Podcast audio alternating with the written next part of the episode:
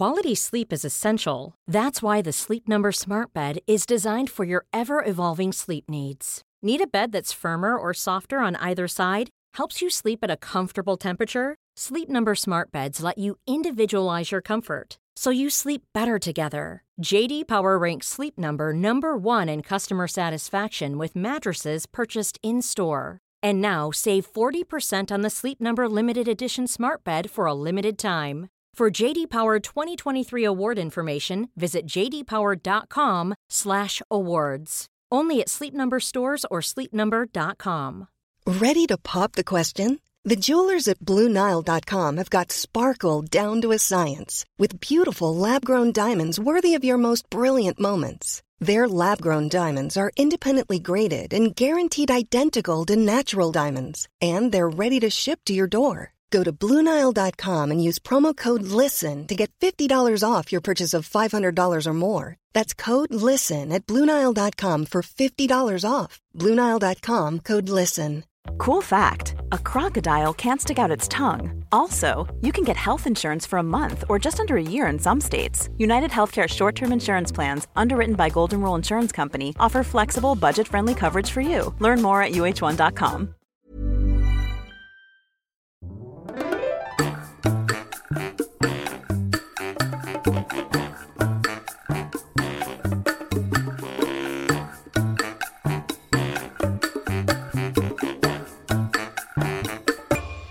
Hola, ¿qué tal? Esto es How to Spanish Podcast. Yo soy David.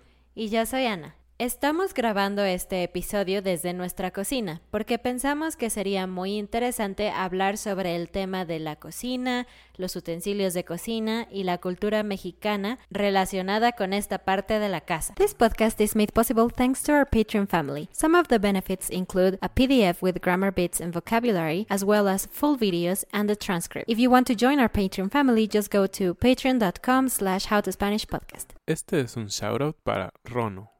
Paul, Cecilia, Fred, Teresa, James y Zachary. Gracias. Como sabemos, la cocina es una parte muy importante de la cultura mexicana.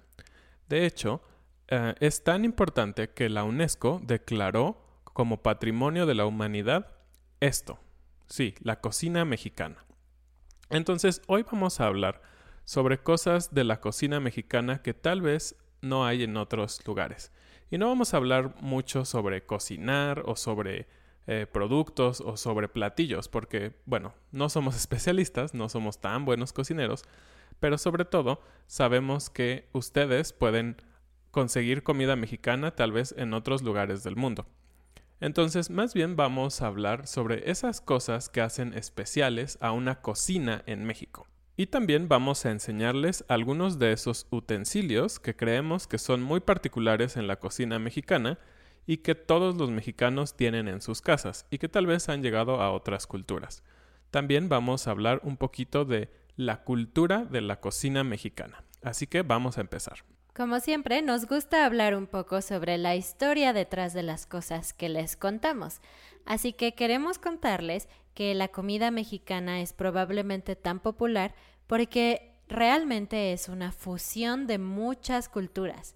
Como ustedes saben, en la época antes de que llegaran los españoles a América, la gastronomía mexicana estaba basada en productos como el maíz, el frijol y la calabaza.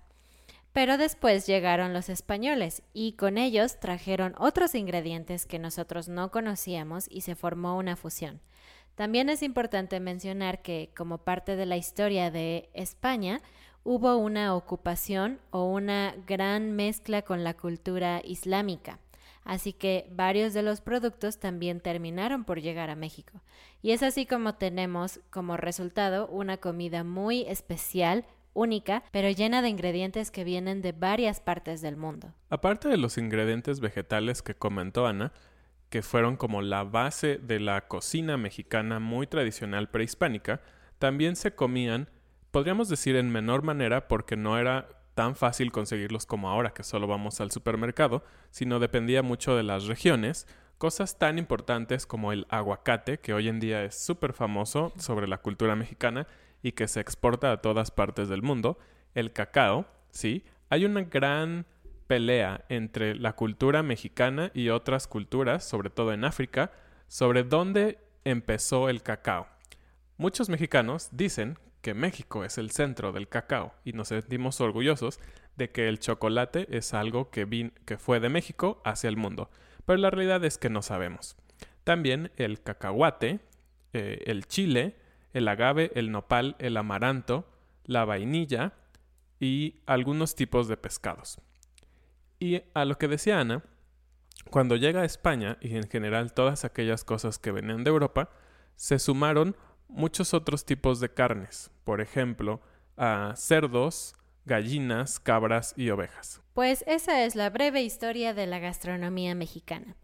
Y bueno, es una gastronomía que tiene muchos años, ¿no? Es muy antigua y ha cambiado un poco conforme pasan los años. Y como David les dijo, probablemente ustedes pueden conseguir comida mexicana en sus países. No sé, ustedes escríbanme en los comentarios. Pero la verdad es que muchas veces la comida mexicana en otros países no es exactamente igual, ¿no? Porque no puedes encontrar los mismos ingredientes tal vez, o simplemente las recetas han ido cambiando. Así que si ustedes se preguntan, ¿cómo era la cocina mexicana alrededor de hace 100 años? Hay formas de descubrirlo. Y creo que una forma muy interesante de hacerlo es por medio de algo entretenido, algo divertido. Por ejemplo, un libro. No sé si ustedes han escuchado del libro como agua para chocolate. ¿Y por qué este libro fue tan popular? Bueno, porque está escrito de una forma muy interesante donde se mezcla el arte y la comida en uno.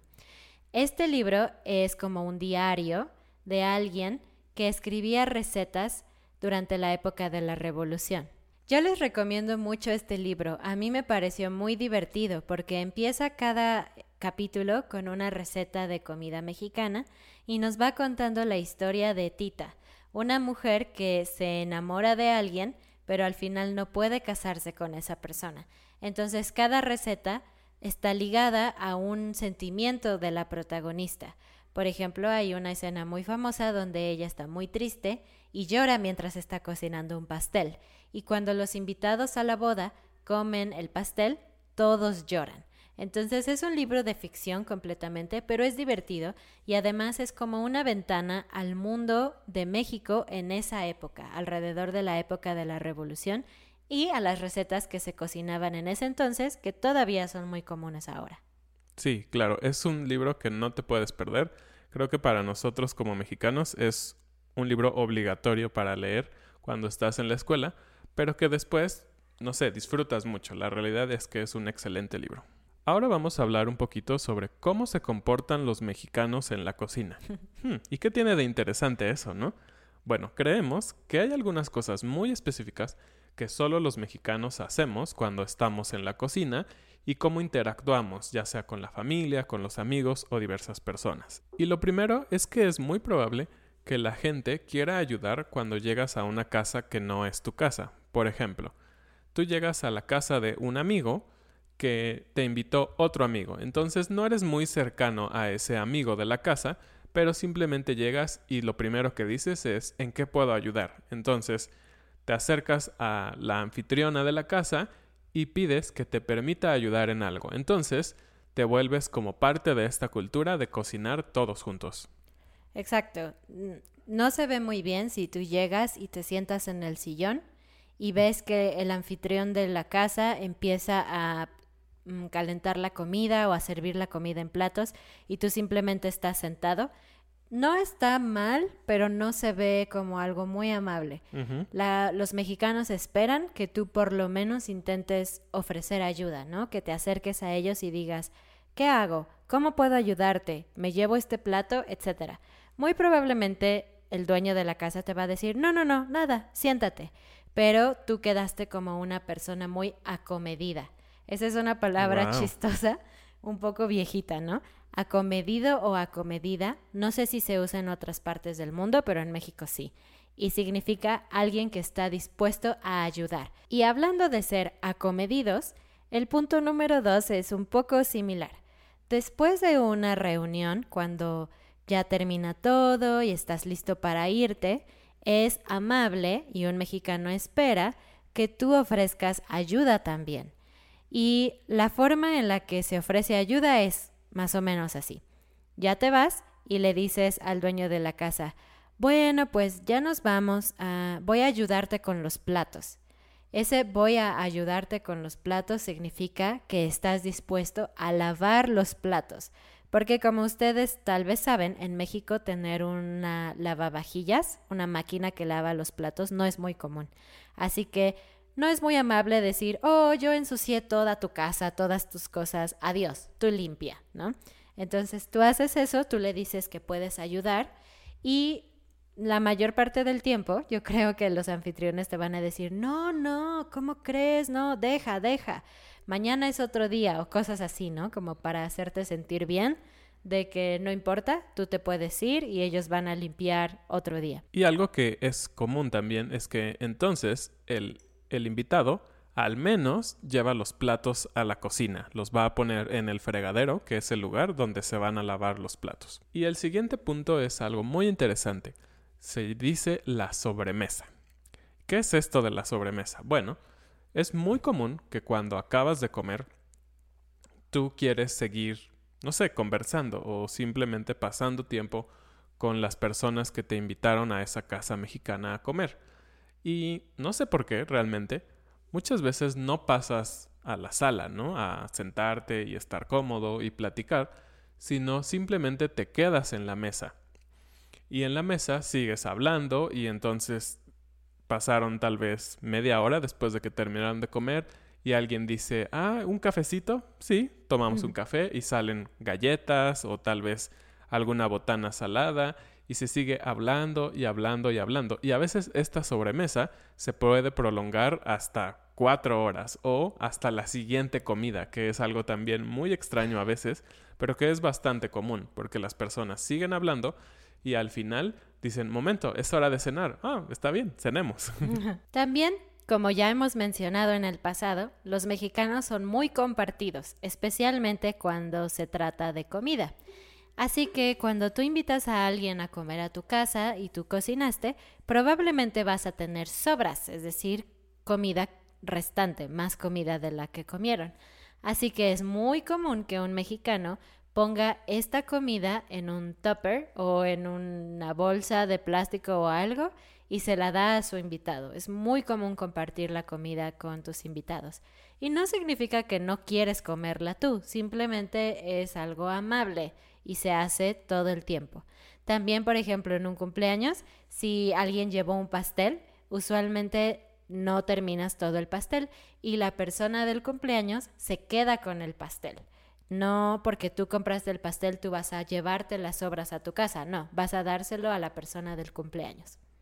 Y a veces la persona quiere compartir también pastel cuando es muy enorme, ¿no? Y dice, no, yo no puedo acabarme todo este pastel. Y algo muy divertido de cómo te dan el pastel cuando no hay un topper o un recipiente para ponerlo, es que te dan un plato de unicel ponen una rebanada de pastel y después otro plato de unicel y como que se aplasta, entonces se vuelve un recipiente de unicel. Sí, sí es cierto. Es muy común ir en el coche haciendo malabares con tu plato de pastel. Para que no se caiga. Y el último punto es que el comal siempre está sobre la estufa. Hmm, ¿Qué es el comal? Bueno, pues casualmente tengo un comal aquí y les voy a explicar lo que es. Un comal es una especie de sartén redondo, completamente redondo. Y el comal, la palabra, proviene del náhuatl. Antes se llamaba comali. Y en los antiguos pueblos indígenas se utilizaba una cosa así, pero de barro. Y servía para calentar las tortillas o hacer las tortillas principalmente, pero también para otras cosas, por ejemplo, para tostar ingredientes como los vegetales o el chile o algo por el estilo. Pero bueno, ahora tenemos comales de metal y es mucho más fácil porque en el pasado con el barro había que hacer más cosas para preparar las tortillas. Las personas necesitaban poner agua sobre el comal, añadir cal, un polvo blanco, y entonces podían cocinar las tortillas. Era mucho problema, pero ahora es muy muy simple. Y por eso yo les digo que, como saben, los mexicanos todo el tiempo comen tortillas. No todos pueden hacer tortillas de la nada. Generalmente ya compras las tortillas y simplemente las calientas. Y bueno, para eso necesitas un comal.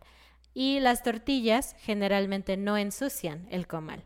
Así que es muy común en muchas familias tener el comal siempre sobre la estufa.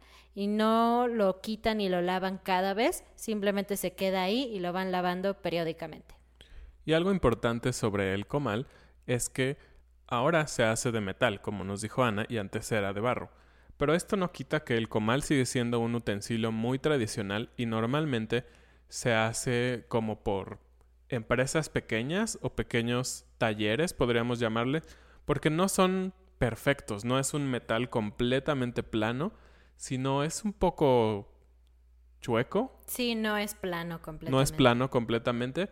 Entonces esto habla todavía de la tradición de los comales y de que es tan importante en la cultura mexicana que ahora inclusive hay estufas que ya vienen con un comal listo, ya vienen con un comal prefabricado al tamaño de tu estufa. ¡Wow! y un dato interesante es que en Colombia y Venezuela este utensilio se llama budare, no se llama comal. Y bueno, así fue como pasamos de contar un poco de la cultura mexicana en la cocina a los utensilios que ocupamos mucho en la cocina mexicana. Y para seguir con eso, y también ligando con el tema del comal y las tortillas, vamos a hablar sobre un utensilio que se llama tortillero. Hay muchos tipos de tortillero, ¿no? Muchos materiales diferentes. Por ejemplo, nosotros tenemos un tortillero que es de fibras naturales. No estoy segura de qué, pero tiene un olor muy ah, especial, muy único. Y también existen algunos tortilleros que son de tela y son más fáciles de conseguir. Tienen una abertura en el centro para guardar las tortillas que calentaste. Los tortilleros son una parte súper importante de la cocina mexicana, porque la realidad es que a nadie le gusta que preparas una comida deliciosa, tal vez carne, tal vez pollo, algún mole, y todo está listo, todo está perfecto, y si llegas a la mesa y las tortillas están frías, es como, no, no puede ser. Entonces, el paso de calentar tus tortillas en el comal, en la estufa, a llevarlas a la mesa, que normalmente no está muy lejos, no es que tengas que caminar un kilómetro, pero es tan importante mantenerlas en un lugar caliente que existen estos utensilios. Y existen tortilleros que pueden ser de materiales como muy elegantes, como maderas muy importantes, o algo muy sencillo como estos que son tejidos de cosas naturales, pero que sirven para el propósito esencial de mantener las tortillas calientes. Un tip importante. Si tú vas a una casa de una familia mexicana, bueno, cada familia es diferente, pero si te piden que calientes las tortillas, no las calientes en el microondas. Es como lo peor que puede pasar en una casa mexicana es como, no, no, no, en el microondas no, porque la consistencia cambia, las tortillas se rompen. Para un mexicano que está acostumbrado a vivir en México, usar un comal es como lo más importante y guardar las tortillas en el tortillero también. Y si quieres llevarlo a otro nivel, puedes calentar tus tortillas directamente en el fuego. Eso es como súper profesional. A veces, yo recuerdo en, en casa, cuando vivía con mis padres, si solo ibas a calentar una tortilla, mi mamá decía, el comal está guardado. Entonces simplemente prendía la hornilla y ponía el fuego y ponía la tortilla y rápidamente con sus manos lo giraba y la sacaba muy muy rápido. En menos de un minuto la tortilla estaba muy caliente. Eso es interesante porque me parece que en diferentes partes del mundo las estufas son un poco distintas. Bueno, pues en México no es muy común tener estufas eléctricas. Eh, lo más común es tener una estufa de gas y por eso es que podemos calentar cosas directamente sobre el fuego. Y el siguiente utensilio tradicional de la cultura mexicana es el molcajete. El molcajete también es un instrumento milenario, podríamos llamarlo, es decir, tiene muchos y muchos años se utiliza desde antes del tiempo de los españoles, es decir, es un instrumento prehispánico. Y lo que es realmente es un mortero de piedra volcánica. Este mortero funciona para triturar cosas. Normalmente se hacen salsas o mezclas que necesitas triturar. Y la realidad es que la mezcla de los minerales de las piedras con los alimentos dan un toque único. Y tal vez no sea lo más higiénico del mundo, porque al final sabemos que la piedra desprende algunos minerales sobre tu comida, pero nadie se ha muerto por comer una salsa de un molcajete. Al contrario, es delicioso. Y esto le da un sabor que ninguna licuadora puede lograr. Entonces, es muy preciado en el país todavía que en los lugares donde se hace cosas con molcajete es como, wow, eres un súper mexicano porque sigues usando un molcajete. El principal problema del molcajete, obviamente, es que es muy cansado. Es muy diferente a solo apretar un botón y que la licuadora muela todo. En esto tú tienes que usar tus manos y hacer mucha presión con tus brazos para ir destruyendo cada uno de los elementos. Así es, entonces tienes una pequeña piedra que se llama tejolote o piedra de molcajete, que es del mismo material que la base, y entonces el molcajete tiene una, una forma circular adentro, como si fuera un tazón. Entonces allí es donde tú pones las especias, los chiles, la cebolla, lo que sea, y entonces con la piedra tú haces presión y tallas, tallas, tallas, tallas constantemente. Y sí, de verdad, créanos, el sabor es completamente diferente. ¿Han probado algo de molcajete? Díganos. Y los estados que normalmente hacen los molcajetes son Guanajuato, Jalisco, Michoacán, Puebla y el Estado de México. Y la siguiente cosa son las agarraderas. Una agarradera es cualquier cosa que tú puedes tomar con la mano, porque agarrar significa tomar con las manos. Pero en el contexto de la cocina, una agarradera es algo que tú usas para tomar cosas calientes con la mano y no quemarse. Lo más popular es algo en una forma de un guante, ¿no? Todo el mundo tiene eso. Pero en México somos muy creativos, así que tenemos agarraderas de diferentes formas. Una es como el guante, pero también tenemos otro tipo de agarraderas. Por ejemplo, nosotros tenemos una que es, tiene la forma de un pájaro, y abajo se usa para agarrar las cosas calientes. O tenemos también algunas agarraderas que son tejidas. Es muy común que las abuelitas o las madres hacían este tipo de cosas. Eh, nosotros tenemos una que tiene la forma de un calzón o de un pañal de un bebé. Y es muy linda, nos la hizo mi suegra. Y pues sí, así tienen formas diferentes. Puede ser un vestido, una forma de un calcetín, lo que sea, y se usa para agarrar las cosas calientes sin quemarse. Y sin duda este tema del calzón de un niño es muy divertido porque nunca pensarías que habría un calzón en, una, cocina.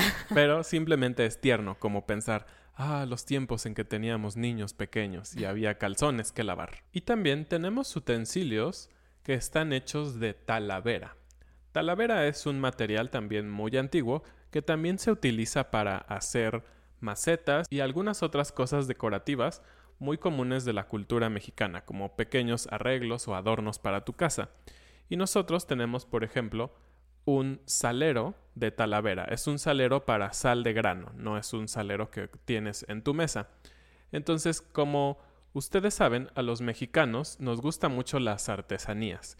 Y aunque nosotros podríamos decir que no somos una casa que nos guste ocupar muchas artesanías mexicanas, tenemos ciertos detalles que dicen somos mexicanos y tienen cosas grabadas muy hermosas hechas por artesanos mexicanos. Y creo que eso es parte importante de nuestra cultura, que sabemos que otros mexicanos pueden generar arte a través de cosas comunes como un salero. Y para terminar, algo que no solamente existe en México, pero que tiene un toque mexicano, son las portacucharas.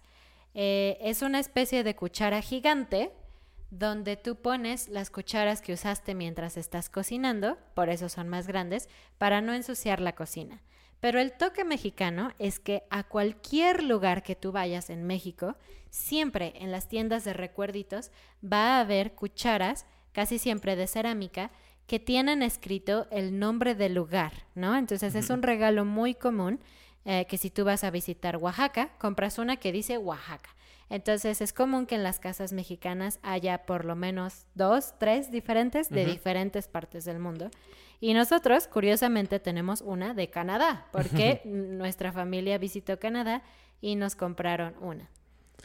Y estas son tan importantes en la cultura mexicana porque el tipo de comida que se prepara en las cocinas mexicanas normalmente tiene muchos líquidos, ¿no? Muchas salsas, ah, un mole, un mole verde, mole rojo, diferentes cosas que tienen líquidos. Entonces, cuando estás preparando en la olla, tienes que poner la cuchara en algún lugar y no llenar toda tu cocina de salsa y todo eso. Entonces son muy importantes este tipo de utensilios. Porque cabe mencionar que varias salsas mexicanas son casi imposibles de limpiar de otras superficies como tu ropa. Con esto cerramos este episodio sobre la cocina mexicana. Obviamente la cocina mexicana da para hablar muchísimo, pero quisimos tomar algunos temas que creímos interesantes. Díganos a ver si algo en específico les gustaría que habláramos en otros episodios y podemos hacerlo.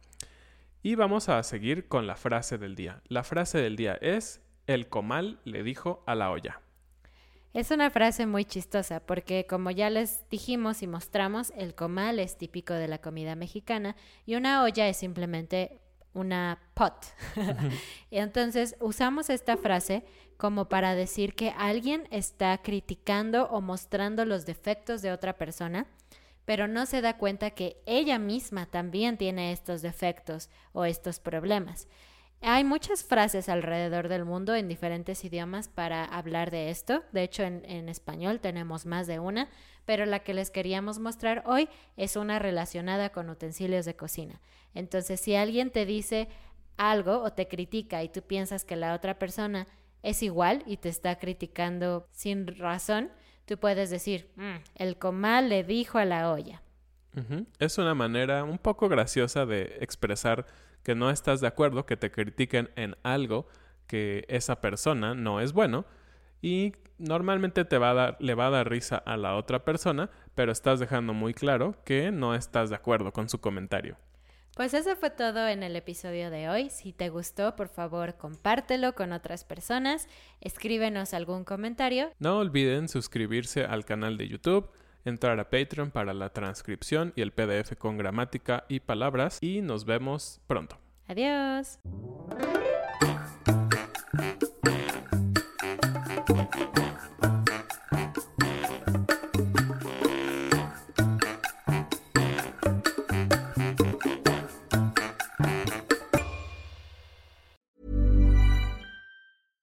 Want flexibility? Take yoga. Want flexibility with your health insurance? Check out United Healthcare Insurance Plans. Underwritten by Golden Rule Insurance Company, they offer flexible, budget friendly medical, dental, and vision coverage that may be right for you. More at uh1.com.